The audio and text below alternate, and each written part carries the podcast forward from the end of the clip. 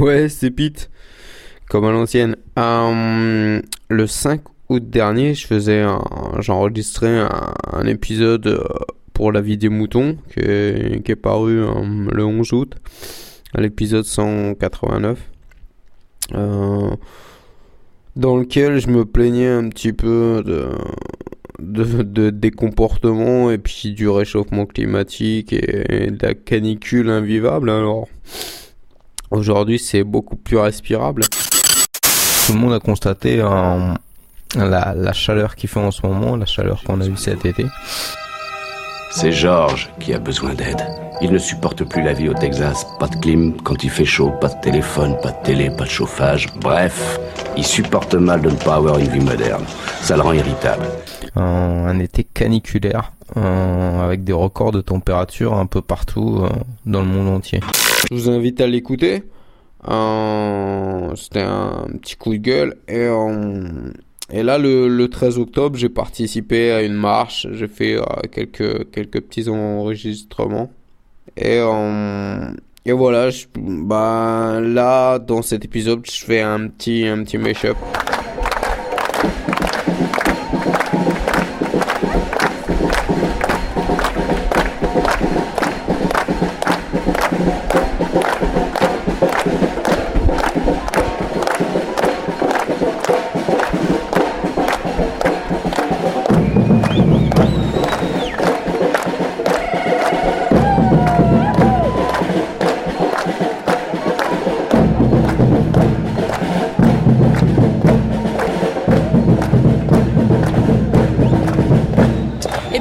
Marcheurs, ce sont des euh, citoyens engagés ou en tout cas au moins euh, préoccupés par le réchauffement climatique et la dégradation de notre planète ces dernières années. Il s'agit d'anonymes plus ou moins jeunes. Certains sont même venus en famille. Ils estiment qu'il est temps d'agir. C'est d'ailleurs le mot d'ordre de cette nouvelle marche. On peut également croiser plusieurs collectifs ou représentants d'associations, toutes générations confondues. Un défilé qui vient clore hein, donc une semaine marquée par ce nouveau rapport euh, alarmant du GIEC.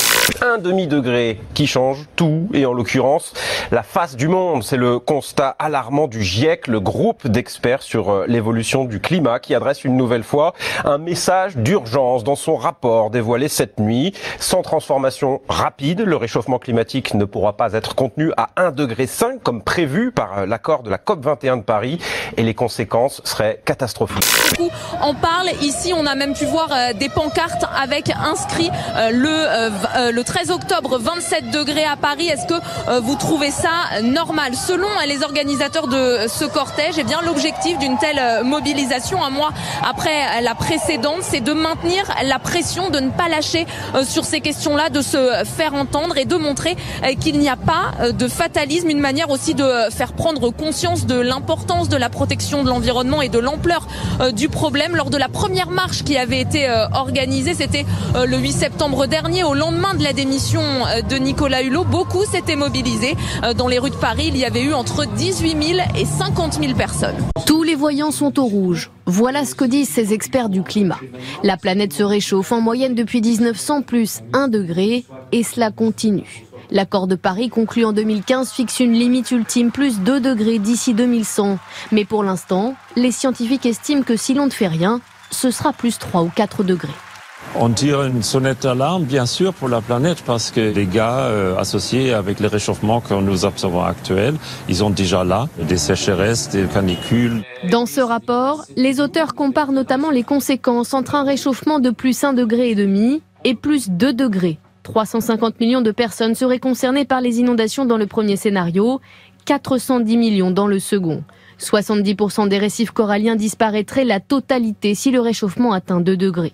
Enfin, on compterait 4% d'espèces vertébrées en moins dans le premier cas, le double dans le deuxième. Tout le monde se dit ah bah il fera 18 au lieu de 17, c'est pas très grave. Sauf que c'est pas ça la réalité. Ce sera euh, des événements climatiques, la remontée du niveau de la mer. Le seul sujet c'est est-ce qu'on peut agir maintenant? Oui. Est-ce qu'on sait comment faire? Oui. Et pourquoi on le fait pas? Parce qu'il n'y a pas la volonté politique et euh, de l'ensemble des décideurs de le faire. Tous les signaux sont au rouge pour notre planète. Le rapport euh, publié encore euh, en début de semaine par les experts mondiaux euh, pour le climat l'a confirmé. est-ce qu'on va droit dans le mur ou est-ce qu'il est encore temps d'agir? Pour l'instant, on y va, tout droit. Dans le mur. Ouais. Le mur, ça veut dire 3, 3,5, euh, enfin 3 degrés à 3,5 degrés euh, euh, d'ici à la fin du siècle. De plus de réchauffement Voilà, c'est-à-dire que le climat global de la planète se réchaufferait de 3 à 3,5, voire plus, puisqu'on a des scénarios internes aujourd'hui de BP et de Shell, par exemple, qui eux misent sur plus 5 degrés en 2050. Alors que les objectifs, c'est pas plus de 1,5 degrés Oui, c'est l'objectif, oui. Mm. Mais là, le rapport dit que même si on fait ce qu'on s'est engagé à faire au moment de l'accord de Paris, on va quand même vers 3 à 3,5. Londres sous les eaux, mais aussi Sydney, Shanghai ou encore Rio. Voici à quoi ressembleraient ces capitales si la planète se réchauffait de 3 à 4 degrés supplémentaires. Pour les climatologues, il y a urgence à inverser la tendance. Ça fait 40 ans que le, le signal d'alarme est tiré, que l'alerte est lancée, et maintenant les voyants sont au rouge et au rouge clignotant parce qu'on ne peut plus, euh, attendre. La situation, elle est dramatique à beaucoup de niveaux différents. Elle est dramatique, on le sait, c'est maintenant bien médiatisé, pour ce qui concerne le changement climatique, le dérèglement climatique qui ne fait plus question et dont l'origine anthropique, c'est-à-dire humaine, est actée. Elle est aussi dramatique, et là je peux peut-être faire un point scientifique, du point de vue de l'utilisation exponentiellement croissante des ressources dans un monde de taille finie. Cela n'est pas possible. Cela n'est pas durablement possible. En physique, dans mon domaine, on appelle cela une instabilité. Et un système instable, c'est un système qui va cracher automatiquement. Nous sommes donc en train de mettre en œuvre le crash du système planète Terre, ce qui est un peu contrariant. La situation est au moins aussi dramatique, on en parle moins en ce moment, du point de vue de la pollution, de l'eau, de l'air, des sols, et je dirais que les effets sur la biodiversité sont comparables, voire supérieurs à ceux du réchauffement climatique. Et enfin, euh, la situation est dramatique et on en parle beaucoup moins en ce moment, alors que c'est tout aussi grave, de par l'étiolement, disons l'atrophie, si vous voulez, des espaces de vie. Les animaux n'ont simplement plus de lieu pour vivre. Et par conséquent, ils meurent. Pour la première fois, les plus éminents scientifiques réunis en Corée du Sud ont écrit deux scénarios possibles. Une planète affichant plus 1 degré et demi et une autre avec plus 2 degrés Horizon choisi, l'année 2100. Avec un degré et demi en plus, le niveau des océans augmenterait de 48 cm et impacterait 46 millions de personnes. Plus 2 degrés, et là les océans remonteraient de 56 cm et toucheraient 49 millions de personnes. Quant aux espèces, l'impact serait encore plus violent, avec 2 degrés supplémentaires, 18% des insectes, 16% des plantes et 8% des vertébrés disparaîtraient. Pourtant, il n'est pas trop tard pour agir. Nous avons les solutions.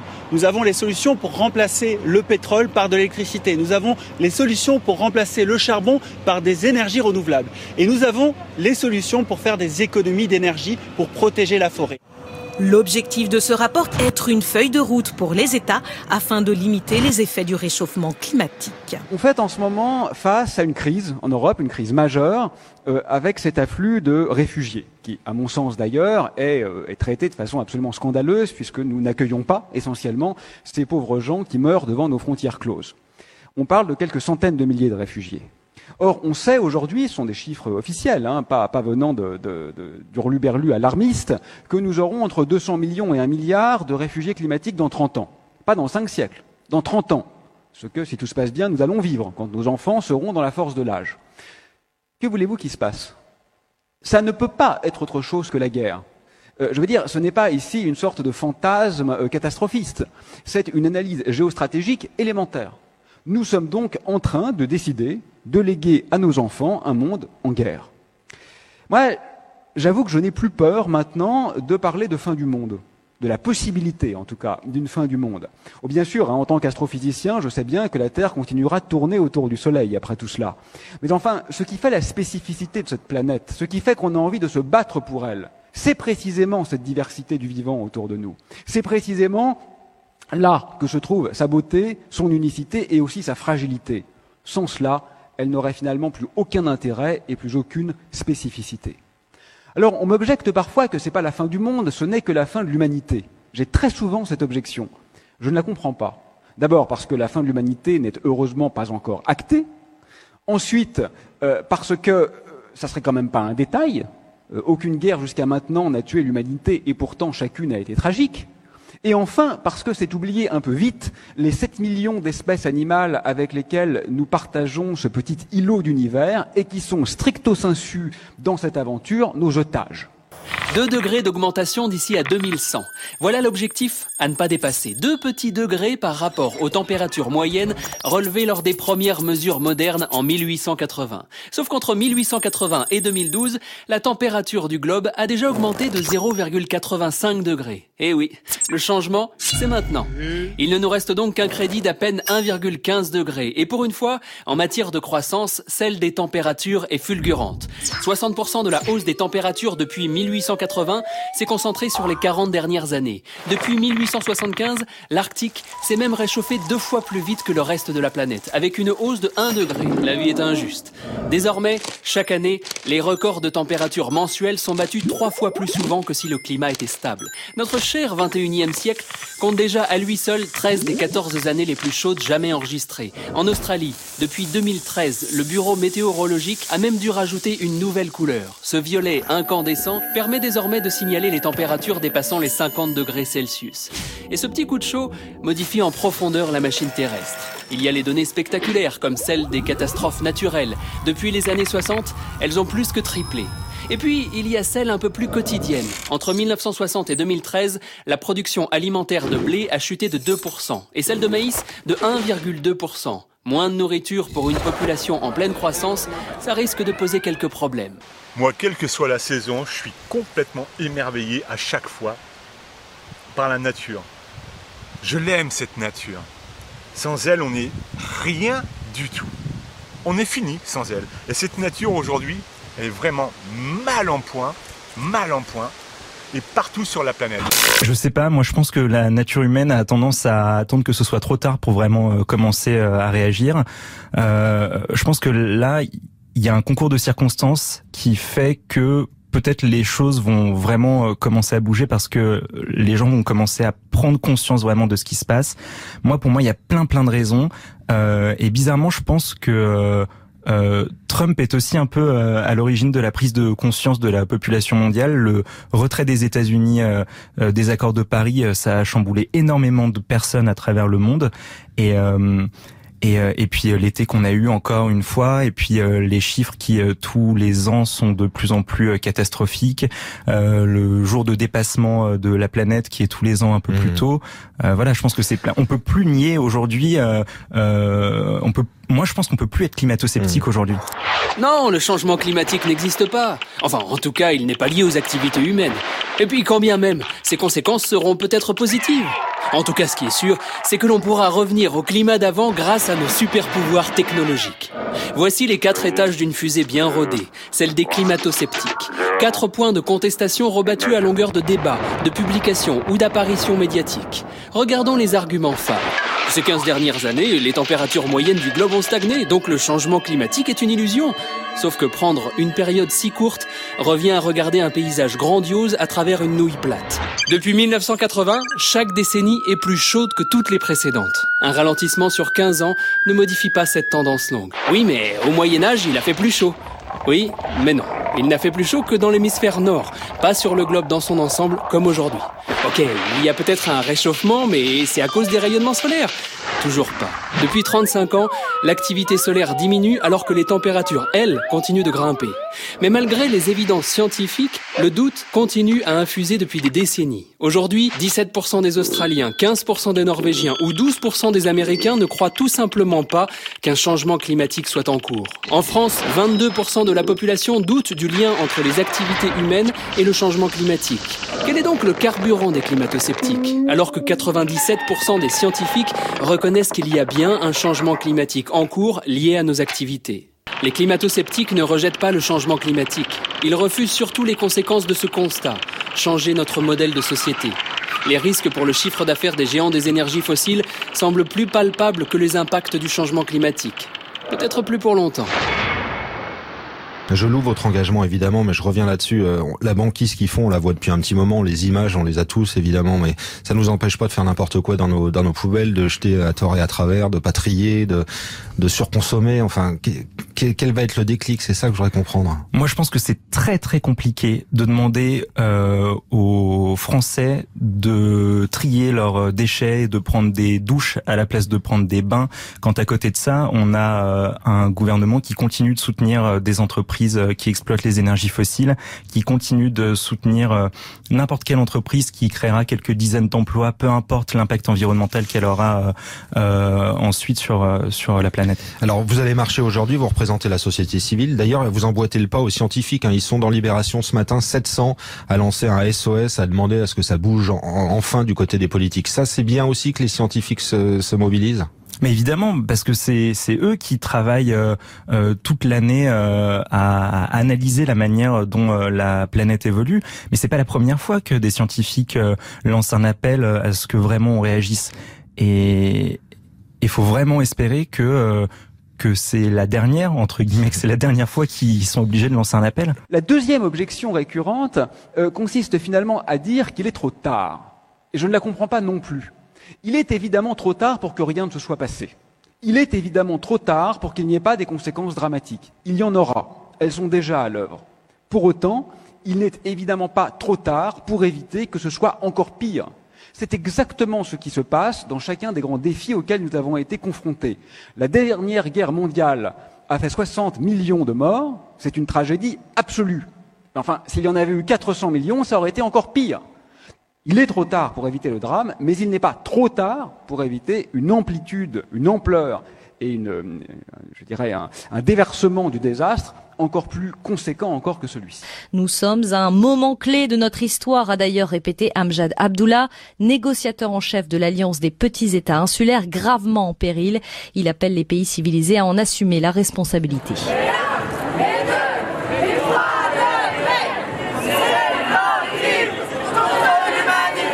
Je suis évidemment hyper content. Euh, jamais quand j'ai créé ça, je, me suis douté que ça prendrait une telle ampleur. Il y, a toujours une vraie différence entre la mobilisation virtuelle et la mobilisation euh, euh, en vrai.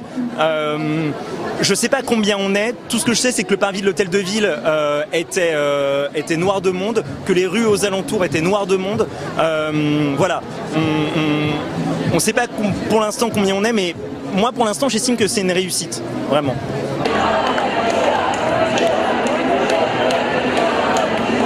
Je pense que c'est vraiment euh, l'absolue priorité et que pour le moment, les gouvernants sont au courant et ne font pas les choses nécessaires. Ah et donc, c'est à nous de leur dire et de leur faire comprendre, on va leur faire comprendre.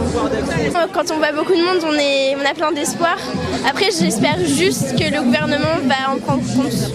Mais euh, moi, je suis pleine d'espoir. Il est temps qu'on fasse quelque chose pour la nature et euh, le sauvetage de la planète parce que notre gouvernement n'est pas très actif à ce niveau-là. Et je pense que là, ça rassemble tout le monde, euh, toutes les générations confondues. Euh, c'est un de mes premiers rassemblements euh, auxquels je participe. C'était quoi le déclic Je dirais que c'est le sujet. franchement, le sujet, c'est quelque chose qui touche tout le monde. c'est la survie, comme on l'entend ici souvent, de, l'espèce humaine, en fait, simplement. Donc ça, c'est un sujet qui est très très important et bah voilà, je me, je me disais, il faut venir. Si je dois faire une première fois, c'est ici. Je suis là pour que le gouvernement il ait l'audace de changer les choses. Voilà, c'est juste pour montrer qu'on est là, on veut que les choses changent. C'est la première fois que je fais quelque chose comme ça, parce que je pense qu'il y a urgence, quoi. Il y a urgence. Vit pas les conséquences du changement climatique de façon hyper directe. Tout comme euh, la disparition des espèces, pour plein de gens, c'est quelque chose de très abstrait. Et, comme l'être humain est plutôt euh, constitué de telle façon qu'il réagit quand il est face à une situation tangible et donc particulièrement avec euh, son cerveau émotionnel. Bah, pour le moment, effectivement, il y a peu de réactions sur ces sujets-là. Donc c'est important que des personnes comme nous trouvions le moyen d'activer le cerveau émotionnel, d'activer des mécanismes euh, chez la plupart des gens qui sont euh, beaucoup plus concrets à la fois en racontant des histoires et à la fois en, suscitant l'envie, la créativité euh, à travers des exemples, à mon avis. Le récit dans lequel on vit aujourd'hui, pour moi, c'est plus on va gagner d'argent, plus on va accumuler de richesses, plus on va avoir de progrès technologiques, plus notre civilisation va vivre bien, plus euh, on va être heureux, entre guillemets. C'est un petit peu ce qui est sous-tendu par le, récit capitaliste consumériste. C'est ce qu'il y a dans la pub. Dans la pub, euh, on voit très souvent des gens qui ont l'air extrêmement heureux, qui vivent dans des endroits qui sont très désirables.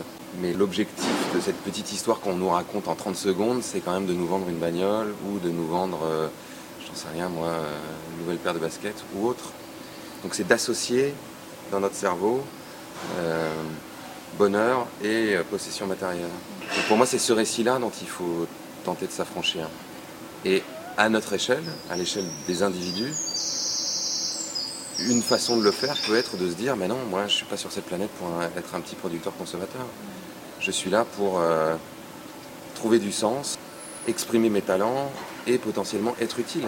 Et chaque jour essayer de construire un monde dans lequel j'ai envie d'habiter.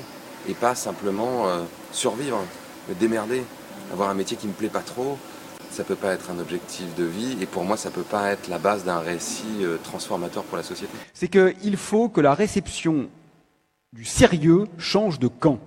On ne peut pas continuer à faire comme si la pensée écologiste était l'apanage de quelques doudingues et le dogme d'une croissance immodéré était l'apanage des gens sérieux. C'est exactement l'inverse. Il faut que cette idée pénètre la société. Aujourd'hui, prôner une croissance continue revient exactement à dire on est face au gouffre, accélérons. On ne peut pas continuer comme ça. Ce qui ne remet pas en cause les bienfaits réels hein, qu'il y a eu au niveau de la médecine, de l'hygiène et de l'accès à l'alimentation des pays pauvres dernièrement. Une question complètement différente. On a modifié totalement notre environnement. L'homme se croit le maître du monde.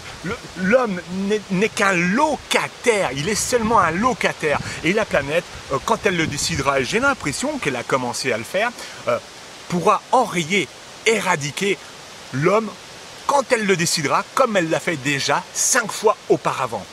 Elle n'avait pas éradiqué l'homme parce que l'homme n'était pas là, mais la planète a éradiqué la vie sur Terre, presque la totalité de la, de la vie, cinq fois. Et pour la première fois dans l'histoire de cette planète, pour la première fois, nous sommes aujourd'hui en train de connaître la sixième extinction. Et pour la première fois, à cause d'une espèce, d'une seule espèce, ce n'était jamais arrivé avant, l'humain. L'homme et la femme sont responsables de la sixième extinction. la faune et la flore sont en train de disparaître en masse. On a complètement détraqué le climat.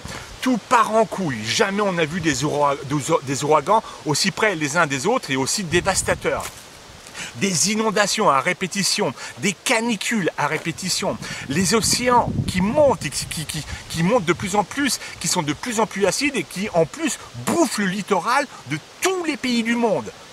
La mer aujourd'hui, les océans sont en train de grignoter des millions d'hectares à travers la planète. Certains pays vont bientôt être engloutis, des pays qui ont une qui, sont très bas, euh, comme le Bangladesh, comme euh, les Pays-Bas. Eux, ils s'inquiètent terriblement, mais pas seulement, énormément de, de, pays. Bientôt, la carte du monde ne ressemblera en rien à ce qu'elle ressemble aujourd'hui. Ça a déjà commencé. La mer, les océans sont en train de bouffer le, littoral du monde entier. La hausse des températures est aussi problématique pour notre système énergétique. En France, 61% des prélèvements d'eau douce servent à refroidir nos centrales nucléaires. Or, quand les eaux de surface se réchauffent, les centrales aussi. Lors de la canicule de 2003, 17 réacteurs ont été ralentis ou arrêtés, soit 4 gigawatts d'électricité en moins, 3,5% de la capacité totale de production française. Été 2009, nouveau coup de chaud, et cette fois-ci, 8 gigawatts de puissance en moins. Mais piquons une tête pour nous rafraîchir. Entre 1901 et 2010, le niveau des océans a augmenté de près de 20 cm.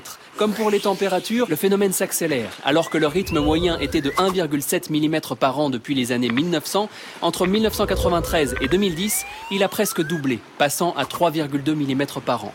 Et le système terrestre est un petit blagueur. Admettons que nous stoppions toute émission de gaz à effet de serre dans 3 secondes. 3, 2, 1, maintenant.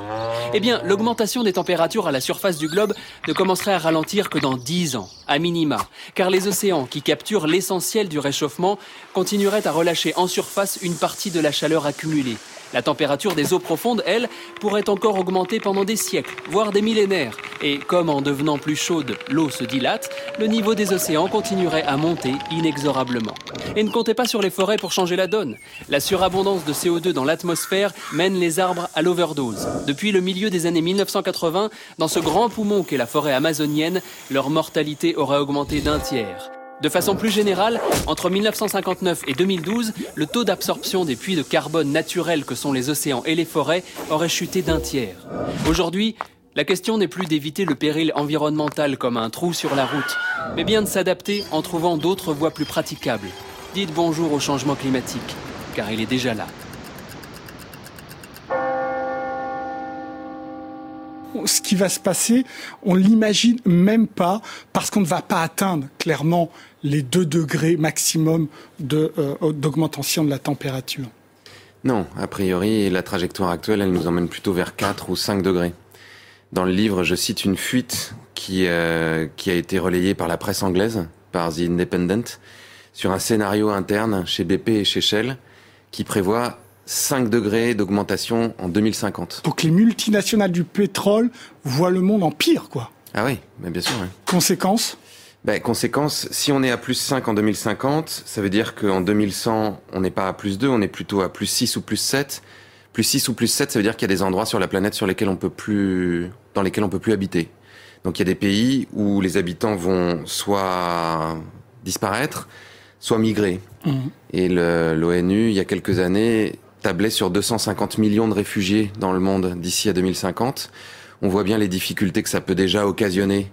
Euh, d'avoir quelques milliers de réfugiés, parfois quelques millions qui arrivent en Europe, on imagine bien que 250 millions, ça va créer des séismes géopolitiques et euh, ça va encore plus loin ce que vous nous dites quand même. Hein. La fonte des glaces va libérer du carbone. En fait, si on, a, si on arrive aux alentours de plus 4, plus 5 degrés, il y a des endroits comme l'Arctique ou la Sibérie où il y a des millions et des millions de tonnes de gaz à, à effet de serre qui sont emprisonnés sous cette mince couche de terre gelée qu'on appelle le permafrost qui vont se libérer dans l'atmosphère. En gros, il y a plus de gaz à effet de serre qui vont se libérer que ce qu'il y a déjà dans l'atmosphère. Mmh. À partir de ce moment-là, on rentre dans un phénomène d'emballement incontrôlable. C'est-à-dire que on ne sait plus comment on fait pour arrêter la machine. Mmh. Donc l'objectif, c'est avant que on, on, arrive à ces extrémités-là, de freiner, voire même de renverser euh, le, le, le réchauffement par un certain nombre de pratiques. Le deuxième point que nous avons souhaité souligner, c'est qu'il faut des mesures politiques, concrètes, coercitives, impopulaires, s'opposant à nos libertés individuelles. On ne peut plus faire autrement. Ça, c'est un sujet débattu. Peut-être certains d'entre vous ne seront pas d'accord avec ça, mais ce que je crois fermement, c'est que l'appel à la responsabilité individuelle est nécessaire, mais insuffisant. Pourquoi? Parce qu'aujourd'hui, tout le monde sait qu'on va à la catastrophe. Les négationnistes euh, sont de plus en plus rares, ils ne sont pas crédibles. Et pourtant, rien ne change. Oui, euh, nous sommes faibles, nous sommes ainsi faits. Euh, si nous sommes en retard et au volant d'une grosse voiture, sur l'autoroute, on roulerait presque tous à 200 km heure si c'était autorisé. Mais en même temps, nous sommes quand même suffisamment sages pour savoir que l'existence de lois qui nous empêchent de le faire parce qu'on met notre vie et celle des autres en danger, est nécessaire. Donc on peut simultanément, si vous voulez, être incapable de se raisonner à l'échelle individuelle, ce qui est notre cas globalement, mais être capable de comprendre que nous avons besoin d'être raisonnés à l'échelle collective. Et donc nous devons exiger des pouvoirs publics des mesures réelles, c'est-à-dire que les discours, la main sur le cœur maintenant, n'ont plus aucun intérêt, qui sont concrètes et qui sont impopulaires, parce qu'elles vont forcément s'opposer à un peu de notre confort. Cela dit, et je trouve que ce lieu ici est un très bel exemple, ce n'est quand même qu'une perte de liberté apparente. Parce que quand on dit à un enfant, à un jeune enfant, je t'interdis de casser ton jouet, bien sûr, on entrave sa liberté de l'action dans l'instant. Mais c'est pour qu'il ait précisément la liberté de pouvoir y revenir par la suite et d'y jouer pendant toute son adolescence. Donc il faut aussi redéfinir nos valeurs dans ce geste.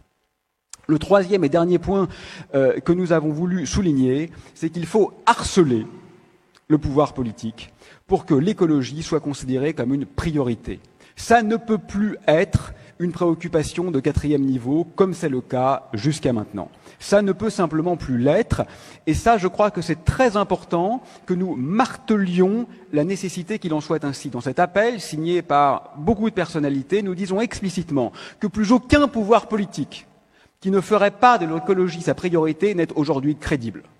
Une formation politique, une gouvernance politique qui ne fait pas de la sauvegarde du monde sa priorité est simplement ubuesque. Nous n'en voulons plus, elle n'a plus aucune légitimité. Voilà le message que je crois la société doit maintenant euh, marteler. Et là, je crois que l'enjeu est très clair pour les décideurs. Soit ils sont, parce qu'ils savent aujourd'hui plus que tous leurs prédécesseurs, les pires lâches de l'histoire, et ils auront une responsabilité sans précédent, soit ils sont les premiers héros. Mais pour être les premiers héros, quelques beaux discours et un peu de greenwashing ne va pas suffire. Il faudra se fâcher, il faudra s'opposer au lobby, il faudra prendre des mesures difficiles. C'est très exactement à eux qu'appartient maintenant de prendre cette responsabilité. C'est exactement pour ça que nous avons créé le politique. Le politique sert à ça, à nous sauver de ce type de situation. S'ils ne le font pas, ils ne servent à rien.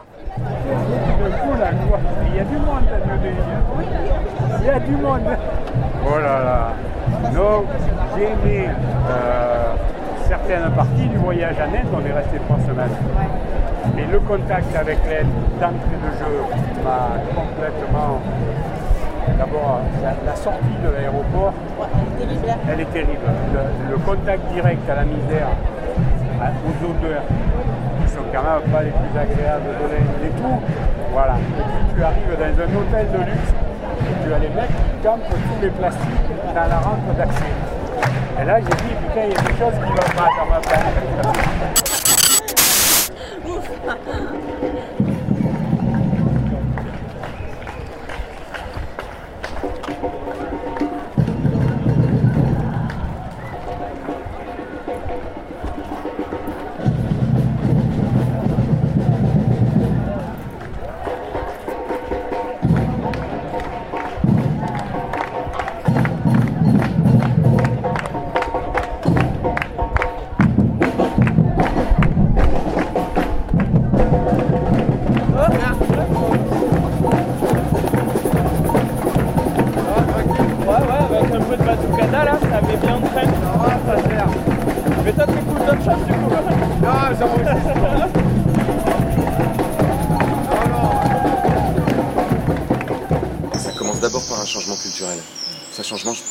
Par un changement des représentations.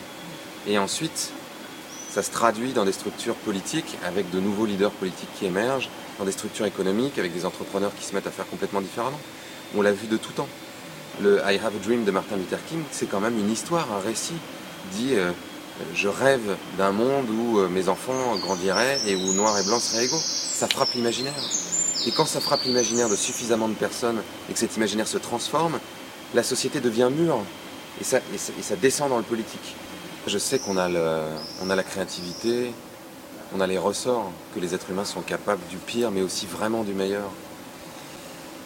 Donc ce que j'essaye de faire, du mieux que je peux avec mes petits bras, et, heureusement il y a plein d'autres gens qui le font, et j'espère qu'il y en aura de plus en plus, c'est d'essayer d'aller stimuler cette partie de nous-mêmes, cette partie créative, euh, bienveillante, entre guillemets. Euh, même si ce mot est devenu un peu galvaudé, mais en tout cas altruiste, comme dirait un peu euh, Mathieu Ricard, pour que le meilleur de nous-mêmes s'exprime dans les années qui viennent pour inventer des, façons de vivre ensemble et inventer parfois des technologies ou des modèles démocratiques qui soient révolutionnaire au bon sens du terme. C'est une certaine forme de carte blanche aussi finalement. Hein. C'est une carte blanche 3.0. Euh, je ne sais pas comment on pourrait dire ça, mais qui va toucher peut-être ceux qui lisent moins euh, un journal euh, papier, qui vont moins lire les cartes blanches, mais qui regardent beaucoup plus des, des vidéos. Et, et, en fait, c'est nos enfants.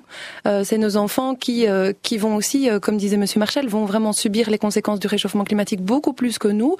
Et, et malheureusement, c'est surtout notre responsabilité et beaucoup beaucoup moins la leur. Et aller s'en tirer de grands enseignements de politologues sur les résultats des élections, mais quand on lit un peu les articles de presse sur euh, euh, ce changement dans les villes, il y a, je pense, une jeunesse qui est beaucoup plus politisée dans le sens noble du terme, qui se rend compte du besoin de euh, changement de l'action politique en faveur du climat, qui a envoyé un signal clair aussi, me semble-t-il.